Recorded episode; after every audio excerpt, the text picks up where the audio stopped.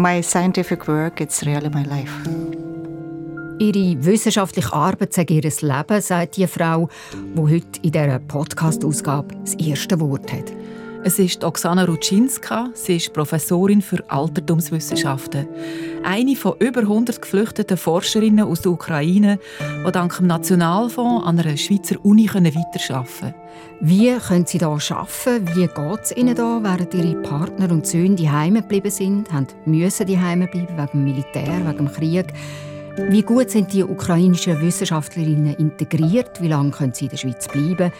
Wie lange lange das Geld? Darüber erzähle ich euch in der nächsten halben Stunde. Du bist die Rendici. Die Autorin dieser Sendung. Ich bin die, die die Fragen stellt und heiße Katharina Bochsler. Und ihr sind bei Kopf voran, ein Podcast von der SRF Wissenschaftsredaktion. Vor einem Jahr hat Russland die Ukraine angegriffen. Seither ist Krieg in der Ukraine. Von den 40 Millionen Einwohnerinnen und Einwohnern ist ein Drittel auf der Flucht und 75.000 von ihnen sind in die Schweiz geflüchtet. Unter ihnen sind auch Wissenschaftlerinnen und Studierende. Und um diese Gruppe geht es in dieser Ausgabe von Kopf voran. Irin, du erzählst uns heute die Geschichte von drei ukrainischen Forscherinnen, die an Schweizer Hochschulen Fuß gefasst haben. Wie bist du auf die drei gekommen? Ich habe alle drei schon kennt. Ich habe sie im letzten Frühling schon einmal interviewt, kurz nach ihrer Flucht. I just can't think about future because mm, for me I have no future. Da redet Oksana Schliachtun, eine junge Physikerin. Sie ist 23. Ihre Äußerung, ich kann nicht an die Zukunft denken, ich habe keine Zukunft, das hat sie mir das letzte Jahr im April bei einem Treffen an der Empath Dübendorf gesagt. Da war sie gerade mal einen Monat in der Schweiz. Für einen Beitrag dann habe ich über Zoom auch noch mit der Oksana Rutschinska geredet und noch mit einer dritten Wissenschaftlerin, der Svitlana Drozdowska. Und das war sicher sehr emotional, also wie wir jetzt auch gerade an der Stimme von der Oksana Schliachtun haben können hören Ja, die Interviews die sind mir einfach nicht aus dem Kopf gegangen. Das «I have no future» von der Oksana Schliachtun, das hat mich unheimlich beschäftigt.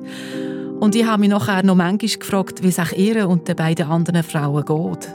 Und dann hast du dich nach zehn Monaten auf den Weg gemacht, um die drei Frauen wieder zu treffen und zu schauen, wie es den Forscherinnen geht. Ja, genau.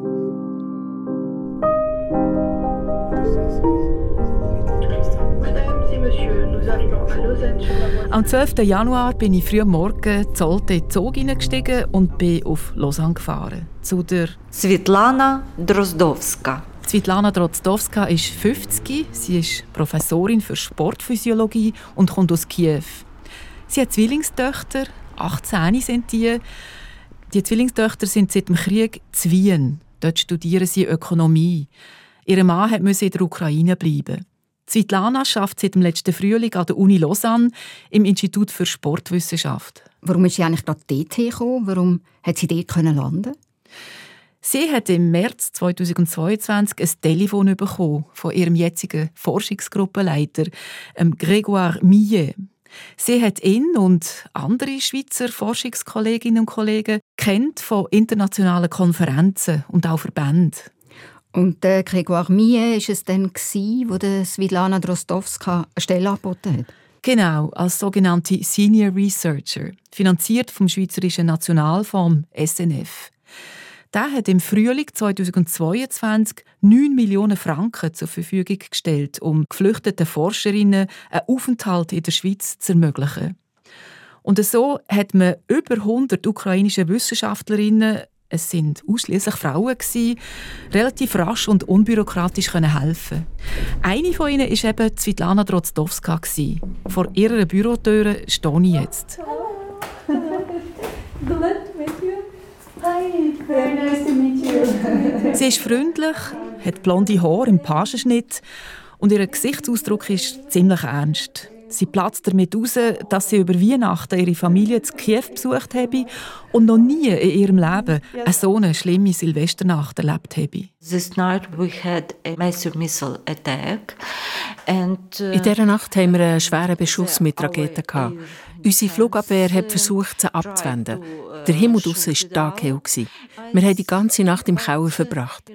Aber was uns nicht umbringt, macht uns stark. Kill us, make us more stronger. Yeah. Ich frage sie, wie es ihr in den letzten Monaten so ergangen sei. Mm, actually, it's difficult to describe all shades of my being here because I suffer without my relatives, without my family. Es ist schwierig, das in allen Schattierungen zu beschreiben. Zwischendurch leide ich, weil mir meine Familie, meine Verwandten fehlen. In wissenschaftlicher Hinsicht habe ich unheimlich viel gelernt. Neue Technologien, neue Methoden, innovative Forschungsansätze. Ich bin auf molekulare Sportphysiologie spezialisiert, arbeite viel im Labor. Das Equipment hier in Lausanne ist exzellent. My scientific advisor here in Lausanne University is one of the world leader in the field of application uh, hypoxia and uh, exercise. And uh, I use this opportunity. Mein Gruppenleiter ist weltweit einer der führenden Experten für sogenannte Hypoxietraining oder wie man auch sagt, Höhentraining. Hypoxie bedeutet Sauerstoffmangel. Das wird im Sport seit langem genutzt. Ab 2000 Meter Höhe ist der Körper einem leichten Sauerstoffmangel ausgesetzt, weil der Luftdruck sinkt. Für das zu kompensieren, bildet der Körper zum Beispiel mehr rote Blutkörperchen, die für den Transport vom Sauerstoff zuständig sind. So können Sportler ihre Leistung steigern. Was dabei physiologisch passiert, also welche Gene beim Stoffwechsel beteiligt sind, das ist noch nicht genau erforscht. Und damit beschäftigt sich der Svetlana Drozdowska ihre Forschungsgruppe. So we try to combine exercise training and hypoxia. Das Ziel unserer Forschung ist, die Hypoxie gezielt als Therapiemethode bei gewissen Krankheiten zu etablieren, zum Beispiel für neurodegenerative Prozesse oder krankhafte Veränderungen der Blutgefäße zu verlangsamen. Für unsere Untersuchungen arbeiten wir mit Mäusen.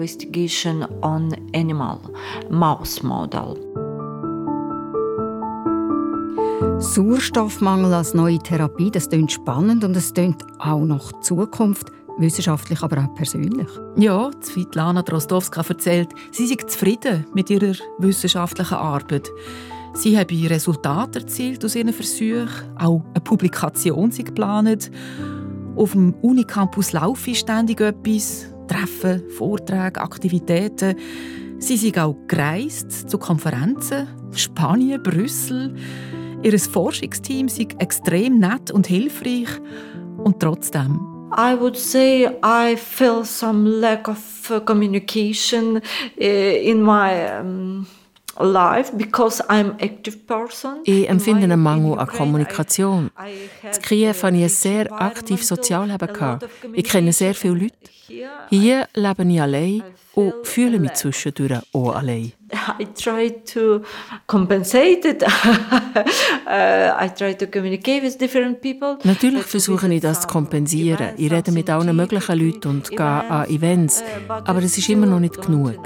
Vielleicht liegt es an der Sprache. Mein Englisch ist nicht besonders gut und mein Französisch ganz am Anfang.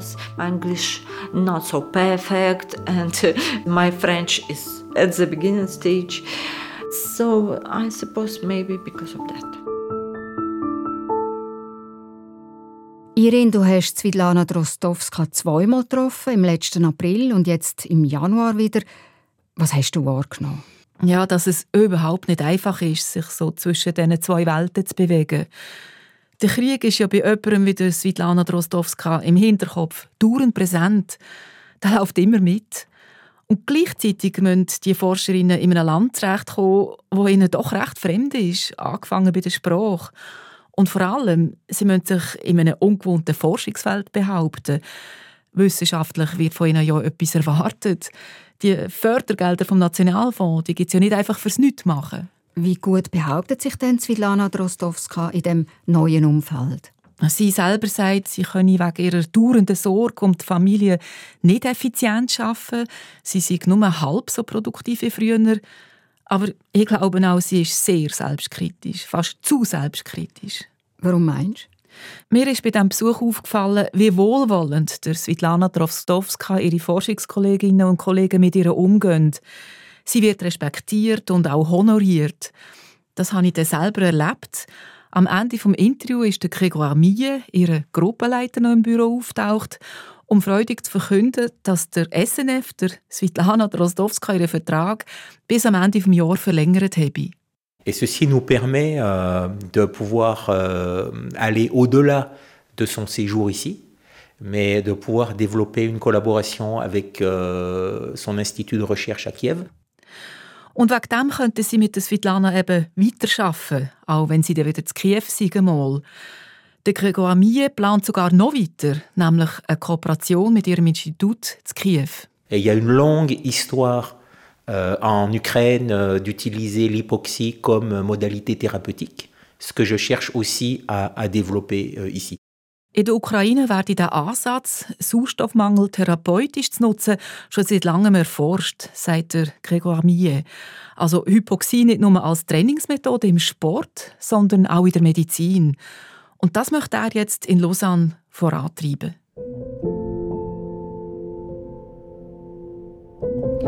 Bei der Svitlana Drostowska, der Sportwissenschaftlerin von Kiew, denkt die Schweizer Gastuniversität also schon an die Zeit nach dem Krieg.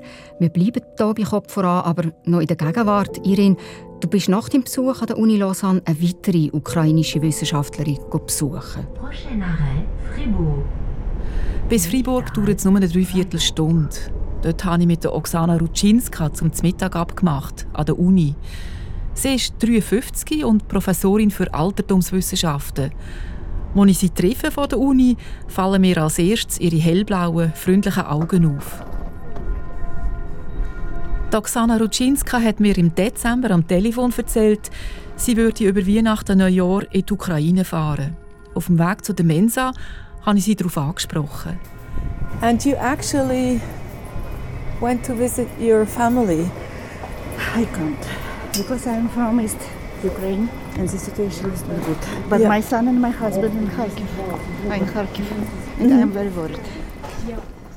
Sie hat nicht reisen. Oksana Rutschinska kommt aus Kharkiv im Osten der Ukraine. Dort ist die Situation sehr gefährlich. Ihr Mann und ihr Sohn sind dort. Und sie sind sehr besorgt.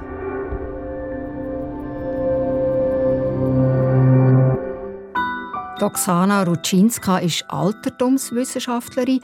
Erzähl mir etwas über ihre Karriere und ihre Forschung hierin. Ihre Heimuni ist die nationale WN Karasin-Universität in Kharkiv. Das ist die zweitälteste und eine der wichtigsten Universitäten der Ukraine. Der Oksana Rutschinska, ihr Fachgebiet ist die Antike vom Oberland. Also die alten Griechen und Römer. Ja, genau. Sie unterrichtet Kulturen der Antike, Altgriechisch, Kulturgeschichte, Religionsgeschichte. Sie hat viel publiziert, hat an archäologischen Ausgrabungen teilgenommen. Sie hat viele Studierende und auch Doktorandinnen und Doktoranden betreut.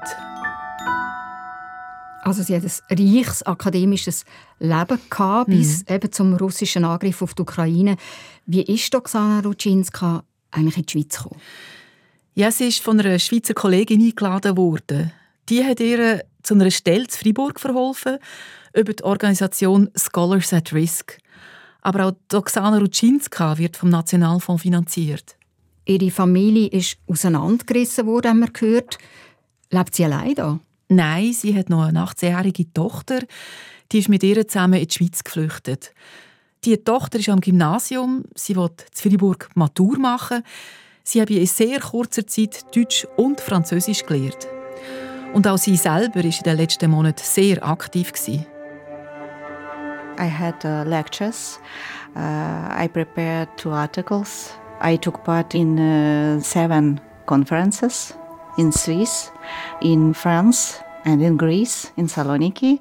Ich habe uh, Vorlesungen gegeben, habe zwei Fachartikel geschrieben, bin zu sieben Konferenzen gereist. In der Schweiz, in Frankreich und in uh, Griechenland. But, uh, I think that it's better to be busy in my situation because the situation is Ukraine. In meiner Situation ist es besser, wenn man viel schafft. Die Lage in der Ukraine ist sehr kompliziert und ich bin ständig in Sorge um meine Familie. Darum versuche ich mich zu beschäftigen, aus psychologischen Gründen. because of psychological situation. Aber dann hat sie noch gesagt, My scientific work, it's really my life. Die wissenschaftliche Arbeit sei ihr Leben und ihre Augen fangen davon leuchten. I wanted to study this question all my life. maybe from my childhood because it was very interesting for me. And, ich wollte die kulturhistorischen Fragen rund um die Antike mein ganzes Leben lang studieren. Schon als Kind hat mich die Epoche fasziniert. Vor 20 Jahren, als Postdoc an meiner Universität in Kharkiv, habe ich ein Stipendium bekommen, um ein Jahr in Griechenland zu verbringen. In dieser Zeit habe ich Altgriechisch und Neugriechisch gelernt. Der Aufenthalt hat mich meinem Fachgebiet noch näher gebracht, die Kultur der griechischen Antike an der Schwarzmeerküste. Doxana Rutschinska steht auf und holt das Buch von ihrem Schreibtisch. Uh, this is my monograph, Culture and Society of Greek Cities of the Northern Black Sea Coast, which was published in Kharkiv in Ukraine in Russian, the Russian language. Es ist ihre Monographie über die grossen Städte an der nördlichen Schwarzmeerküste von 600 vor Christus bis 400 nach Christus. Ein Standardwerk, publiziert in der Ukraine auf Russisch. Das Buch behandelt Aspekte wie Spiritualität, Musik, Wettkämpfe oder bildende Kunst aus dieser Epoche. In Freiburg hat Oksana Rutschinska eine neue Fragestellung gefunden. Now I'm studying, uh, Jetzt forsche ich zu der Geschichte der Elite von diesen Gesellschaften. Ein sehr interessanter Aspekt ist die Multikulturalität in diesen Gebieten. Ist noch verrückt ist eigentlich genau das, also, wo jetzt im Moment an dem Ort nicht mehr gelingt, das nicht mehr funktioniert. Ja, das ist wirklich ziemlich tragisch. Ich stelle ihr dann am Schluss die Frage, die mir wirklich auf der Zunge brennt. Do you think science has saved you? Ob die Wissenschaft sie in ihrer schwierigen Situation sozusagen gerettet habe? Yes, of course. Yes, of course. Ja, das sei so, sagt sie. Dann bricht ihre Stimme. Sie sind ihren Kolleginnen und Kollegen von der Uni Freiburg so dankbar. Ohne deren ihre Hilfe hat sie es nicht geschafft. I really thankful my colleagues from Freiburg University for help.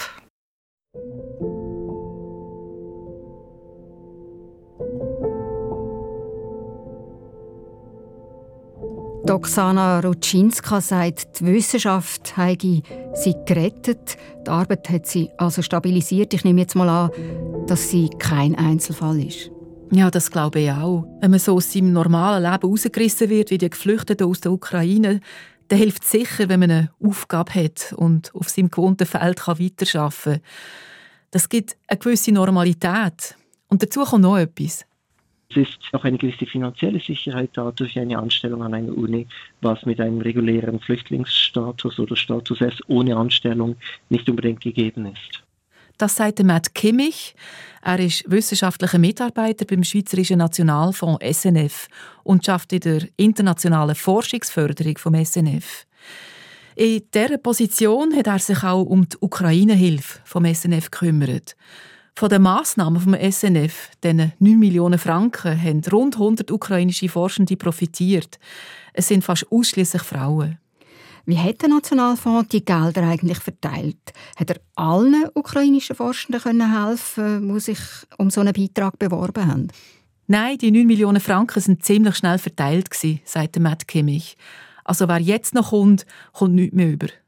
Ich bekomme immer noch pro Woche mehrere Anfragen. Manchmal sind es die gleichen Leute, die immer wieder anfragen. Also ich denke, dass, dass viele da auch nach längerer Zeit jetzt sich sagen, sie wollen nicht dort bleiben, wo sie im Moment sind. Also gerade ein paar Anfragen pro Woche kommt der Matt Kimmich vom Nationalfonds auch jetzt immer noch über. Nach welchen Kriterien sind denn die Gelder am Anfang, also ursprünglich verteilt worden? Hat man einfach die besten genommen? Der Matt Kimmich sagt nein, es ist nach dem Prinzip gegangen, first come, first serve. Also es zählt das Datum vom Gesuch. Das unterscheidet sich sehr stark von der SNF-Praxis bei eigentlich praktisch allen anderen äh, Förderinstrumenten, wo die Exzellenz doch eigentlich meistens im Vordergrund steht. Anders bei den ukrainischen Forschenden. Wenn man im Prinzip den Leuten nur dann helfen würde, wenn sie eine gewisse Qualität als Forschende an den Tag legen, das hätte ja einen gewissen Zynismus, der wirklich nicht sinnvoll oder angebracht wäre. In dieser Notsituation hat der Nationalfonds also nicht nur eine Exzellenzprüfung gemacht, das klingt eigentlich recht großzügig. Ja, wobei ganz so bedingungslos hat die Geldverteilung dann doch nicht funktioniert. Es haben eben nicht alle die gleichen Startbedingungen gehabt. Ob jemand schnell ein Gesuch gestellt hat oder zu spät gekommen ist, das war kein Zufall. Die Leute, die zum Beispiel schon gut vernetzt waren aus der Ukraine, die schon Kontakte hatten an den Unis in der Schweiz, für die war es sicher auch einfacher, irgendwo unterzukommen. Und dann in der Folge war es für die wahrscheinlich auch einfacher, dass sie gerade sofort sehr kurz nach Kriegsbeginn schon dann einen Antrag bei uns stellen konnten für die finanzielle Unterstützung. Und für den Nationalfonds ist die internationale Einbindung zusätzlicher Garant gewesen, dass sie von einer gewissen Forschungsqualität können ausgehen können. Wie eben bei der Svetlana Drozdowska und der Oksana Rutschinska. Das hat der Matt Kimmich auch noch betont. Und wie lange könnten die ukrainischen Forscherinnen eigentlich jetzt in der Schweiz bleiben? Da gibt es Good News. Der Nationalfonds will die ukrainischen Forschenden ein weiteres Jahr lang unterstützen. Und er plant gemeinsame Forschungsprojekte zwischen der Schweiz und der Ukraine, schon im Hinblick auf den Wiederaufbau. Irin, du hast mit drei Forscherinnen geredet. Zwei hast du uns schon vorgestellt. Jetzt kommen wir zum dritten Porträt. Am Tag nach meinem Ausflug bin ich auf Zürich gefahren, um Oksana Schliachtun zu treffen. Das ist die junge Physikstudentin, die jetzt an der Uni Zürich ist. Sie ist eine von fast 1000 ukrainischen Studierenden, die jetzt in der Schweiz studieren können. Und sie ist sie, wo wir am Anfang in dem Ton gehört haben, wo sie hat müssen brüllen und gesagt hat, für sie gäbe es keine Zukunft. Ja, genau. Im letzten April beim Interview an der EMPA hat die 23-jährige Studentin mir das gesagt. When I was in Moscow, I had a very clear plan for my life for I think five years to finish my master, then PhD, then maybe postdoc. Uh, and then just my life was broken, and now I have no plans, and I even don't want to plan. Oksana Schliachtun hat also früher einen ganz klaren Plan für ihre Zukunft. Zuerst den Master abschließen, dann doktorieren, dann eine Postdoc-Stelle. Einfach ein Leben für die Wissenschaft. Und dieser Plan hat dann den Krieg zerstört. Mhm. Und sie ist dann kurz nach Kriegsausbruch aus Moskau in die Schweiz eingereist. Warum ist sie als Ukrainerin von Moskau eingereist? Das geht zurück auf ihre Schulzeit in der Ukraine. Oksana Schliachtun war sehr begabt. Am Gimmi hat sie Medaillen gewonnen an der internationalen Mathematik- und Physikolympiade und wegen dem hat sie das Stipendium bekommen, um in Russland zu studieren. Sie war sechs Jahre lang in Moskau an der renommierten Technischen Universität und dort hat sie in Physik ihren Master gemacht. Und dann ist ihr Leben auseinandergebrochen. Ja, mit dem Angriffskrieg auf die Ukraine ist es für die ukrainischen Studierenden zu Russland sehr schnell sehr ungemütlich geworden. Der Oksana Schliachtun, ihre Professoren haben ihr und auch anderen geraten, sie sollen flüchten. Ihr Supervisor zu Moskau hat seine internationalen Kontakte spielen Er hat ihr Geld und ein Reiseticket in die Schweiz gegeben. Und so ist sie nach ihrer Flucht an die EMPA gekommen. Und jetzt, zehn Monate später, hast du Oksana Schliachtun wieder getroffen. Genau. Und ich war völlig überrascht, als sie vor dem Haupteingang der Uni Zürich auf mich zugekommen ist. Sie hat völlig ausgeglichen und zufrieden auf mich gewirkt. Für unser Gespräch gehen wir dann in einen leeren Hörsaal und ich frage sie, wie es ihr geht. Right now I would say I'm really busy because I have a new job and I have studied at UCH. I have exams. Um, but yeah, life is going on and I think I'm fine. Sie sind momentan sehr beschäftigt, sagt sie. Sie haben einen neuen Job, ihr Studium an der Uni Zürich, Prüfungen, aber es geht ihr gut. Was macht Oksana Schliachtun an der Uni? Sie studiert Condensed Matter Physics. Das ist die Physik von der festen und flüssigen Materie. Es ist ein Masterstudium. Das macht sie, weil ihr Master aus Russland in der Schweiz nicht anerkannt wird. Jetzt ist sie dran, eben den Master in Zürich abzuschließen. Ein paar Credits aus Moskau, die werden ihr in Zürich angerechnet. Ihre Masterarbeit die macht sie am Paul-Scherrer-Institut PSI zu Villingen. Dort hat sie auch einen Teilzeitjob. We have a neutron source at PSI, and I don't know, it's a quite difficult topic. I'm doing neutron scattering experiment. Sie haben am PSI eine Neutronenquelle. Sie macht Experiment mit Neutronenstreuung. Ein schwieriges Thema, tatsächlich. Mir nimmt Wunder, warum sie nicht an der EMPA geblieben ist. It was ex quite expected that I will switch to something else because at the beginning when I just moved from Russia to Switzerland, I have really limited time to decide where I want to go and where I want to work. Es ist zu erwarten, dass ich wechseln würde. Am Anfang, als ich von Russland in die Schweiz kam, wollte ich vor allem überleben. Die Wissenschaft war dort ein bisschen zweitrangig. Also habe ich mir die erste Gelegenheit ergriffen, die sich mir geboten hat, an der EMPA im Labor für Advanced Analytical Science. But I'm really grateful to EMPA because I learned a lot and also I improved my skills also ich bin EMPA sehr dankbar. Ich habe viel gelernt, vor allem in der Laborarbeit. Die ist ganz anders als in Osteuropa. Darum habe ich auch den Zwischenschritt gebraucht. Aber mit der Zeit, wo ich mich dann wohler gefühlt habe, habe ich mich entschlossen, das Thema zu wechseln. Afterwards, when I was feeling much more comfortable, I decided to switch to another topic. Über ihren Uni-Professor, der auch am Paul-Scherrer-Institut ist, ist Oksana Schliachtun als PSI gekommen. Und dort hat sie ihren Platz gefunden. When I arrived to PSI, when I saw this. Als ich zum ersten Mal am PSI die Anlage gesehen habe, die Synchrotronen-Lichtquelle, bin ich fasziniert gewesen. Wenn man sich überlegt, wie lange es gebraucht hat, all das zu bauen und zu verstehen, es ist verrückt. Ich mag das wirklich. Environment, it's really crazy. I really like it. Doxana Schliachtun befasst sich im Labor mit sogenannten Quantenmaterialien. Sie untersucht Quanteneffekte von Neutronen. Genauer gesagt misst sie im Labor die magnetischen Eigenschaften von diesen kristallartigen Teilen. Das ist Hardcore-Grundlagenforschung, aber eben nicht nur. Afterwards it could be applied for quantum computing. Das Resultat kann man fürs Quantencomputing anwenden. Quantencomputing, das ist eine sehr angesagte Technologie zurzeit. Es gibt einen richtigen Hype um das herum. Und Oksana Schliachtun ist mit drin. Das ist modernste, innovative Wissenschaft. Wirklich neu. Jeden Tag Fortschritt sehen. Darum ist es so spannend.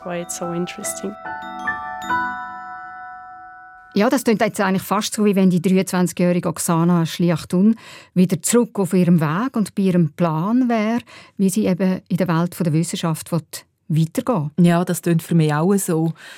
Ich hatte den Eindruck, dass sie sich verändert und entwickelt hat seit dem letzten Frühling. Oksana Schliachtun selber sagt, für sie sei die Wissenschaft und alles, was damit zusammenhängt, eine riesengroße Freude. Langzeitpläne hat sie trotzdem keine. Im Gegensatz zur Zeit vor dem Krieg. I'm not sure what will be in one year. Maybe I will go ich weiß nicht, was in einem Jahr sein wird. Vielleicht gehe ich zurück in die Ukraine und mache dort meinen Doktor. Vielleicht bleibe ich am PSI und schreibe meine Dissertation da. Aber sicher ist, wenn alles gut läuft, will ich doktorieren. Das war schon immer mein Traum. But for sure, if everything will be fine, I will go for PhD because it was like my dream.